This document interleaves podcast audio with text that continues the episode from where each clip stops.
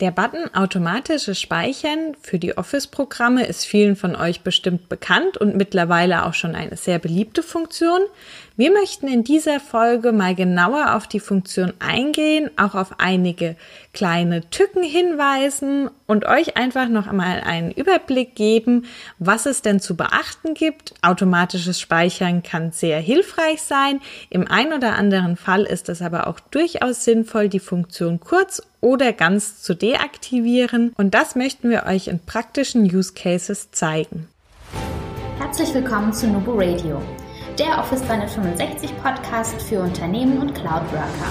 Hier bekommst du umsetzbare Tipps aus der Praxis für die Praxis. Hi, wir sind die Nubo Workers und wir helfen Unternehmen dabei, Office 365 erfolgreich und nachhaltig zu integrieren und Prozesse zu verschlanken und mehr Agilität zu erreichen. Und zwar ohne Geld zu verbrennen und die Mitarbeiter im Change-Prozess zu verlieren. Und jetzt viel Spaß mit dieser Episode. Hallo und herzlich willkommen zu einer neuen Folge Nubo Radio. Mein Name ist Dominique und gemeinsam mit euch schaue ich mir heute das Thema automatisches Speichern an. Zum Anfang wollen wir einfach mal uns die Funktion im Großen und Ganzen anschauen. Was macht die eigentlich und wo habe ich die? Ich habe die Funktion automatisches Speichern in den Office-Anwendungen, sprich Word, Excel, PowerPoint. Sobald meine Dateien auf OneDrive, OneDrive for Business oder in SharePoint Online liegen, also in der Cloud. Für lokal gespeicherte Dateien habe ich diese Funktion nicht. Außerdem ist es so, dass die Funktion für die Office 365 Nutzer verfügbar ist und da auch immer mit abgedatet wird. Gespeichert werden alle Änderungen, die ihr in einem Dokument vornehmt, sobald die Funktion aktiviert ist. Das heißt, oben links in eurem jeweiligen Office-Programm steht dann automatisches Speichern und daneben ist so ein kleiner Regler, der steht dann auf ein. Die Speicherung der Änderungen erfolgt automatisch. Ähm, die Zeitabstände variieren etwas je nach Umfang eurer Änderung, die ihr gerade in dem Dokument vornehmt. Im Großen und Ganzen ist es aber alle paar Sekunden. Durch diese automatische Speicherung alle paar Sekunden wird natürlich in eurem Originaldokument gespeichert.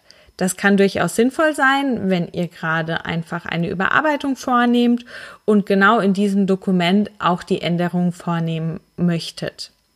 Oftmals ist es ja aber doch so, dass wir zum Beispiel in PowerPoint eine Vorlage von einer Präsentation verwenden, diese öffnen, dann wie gewohnt unsere Änderungen vornehmen, Bilder einfügen, Texte hinzufügen, die Folien vielleicht in der Reihenfolge verändern und dann über Datei speichern unter uns die Kopie speichern möchten als neues Dokument. Die Funktion ist jetzt nämlich nicht mehr da wenn wir dies als automatisches Speichern eingeschaltet haben. Da steht dann nur noch Kopie speichern.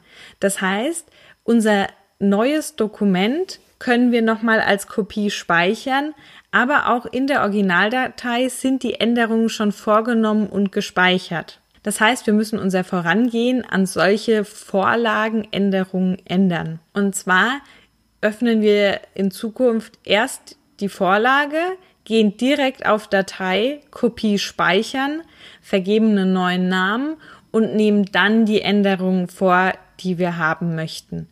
So haben wir immer noch die Originaldatei und die neue Datei. Einfach einmal rumgedreht, muss man wissen, ist dem einen oder anderen vielleicht auch schon passiert, mir selbst neulich auch erst wieder, wo ich nicht dran gedacht habe, sondern in einer Präsentation umgebaut habe und mir im Nachhinein eingefallen ist, oh, das war die falsche Datei, ich hätte erst auf Kopie speichern gehen sollen. So einen Fall hattet ihr vielleicht auch schon mal. Aber Gott sei Dank, es gibt ja noch den Versionsverlauf. Das heißt, auch in solch einem Fall können wir uns noch helfen, indem wir entweder direkt in dem Programm, das heißt bei mir in dem Fall jetzt PowerPoint, über Dateiinformationen uns den Versionsverlauf anzeigen lassen und die gewünschte Version wiederherstellen. Oder wir gehen in unser OneDrive oder SharePoint, je nachdem, wo die Datei liegt, und gehen da über die Datei, über den Versionsverlauf und können dann auch die gewünschte Version wiederherstellen.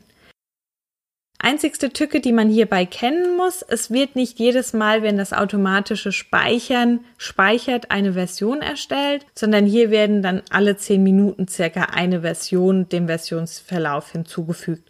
Es kann also sein, dass ihr vielleicht nicht hundertprozentig die Version wieder erhaltet, aber im Großen und Ganzen habt ihr hier dann wieder die Möglichkeit, den Ursprungszustand herzustellen. Ein weiteres Beispiel dafür, dass das Deaktivieren des automatischen Speicherns sinnvoll sein könnte, ist, wenn ihr zum Beispiel ein Word-Dokument habt, in dem auch andere Kollegen mitarbeiten, ihr euch jetzt aber einfach mal eine Stunde Zeit genommen habt, um Änderungen vorzunehmen und jetzt einfach mal in Ruhe daran arbeiten möchtet, die Änderungen auch nicht nach einer Viertelstunde oder 20 Minuten so sind, dass sie die Kollegen sehen. Vielleicht fügt ihr euch auch Informationen hinzu oder macht nochmal was rot, markiert etwas, wo ihr nachher nochmal darauf zurückkommen möchtet. Einfach solche Kleinigkeiten, die die Kollegen jetzt nicht unbedingt sehen müssen, dann deaktiviert das automatische Speichern einfach in der Datei oben über den Regler, setzt das Ganze auf Aus, dann könnt ihr in Ruhe in dem Dokument arbeiten und entweder ihr aktiviert das automatische Speichern am Ende wieder oder ihr klickt per Hand auf das Speichern-Symbol und auch dann können die Kollegen die getätigten Änderungen in der Finalversion einsehen. Das sind so zwei Beispiele, wo es einfach sinnvoll sein kann, entweder das automatische Speichern ganz zu deaktivieren oder zuvor eine Kopie sich zu speichern. Wenn ihr das automatische Speichern in einem Dokument deaktiviert habt und dann das Dokument schließt, merkt sich das Programm diese Einstellung und beim späteren Öffnen ist die Funktion immer noch deaktiviert, sodass ihr hier nicht erneut dran denken müsst, sondern für dieses Dokument einfach die einmalige Änderung der Funktion übernommen wird. Wenn ihr jetzt sagt, ich arbeite immer in Word Dokumenten und möchte immer in den Word-Dokumenten die automatische Speicherung von vornherein deaktivieren, dann ist das auch möglich.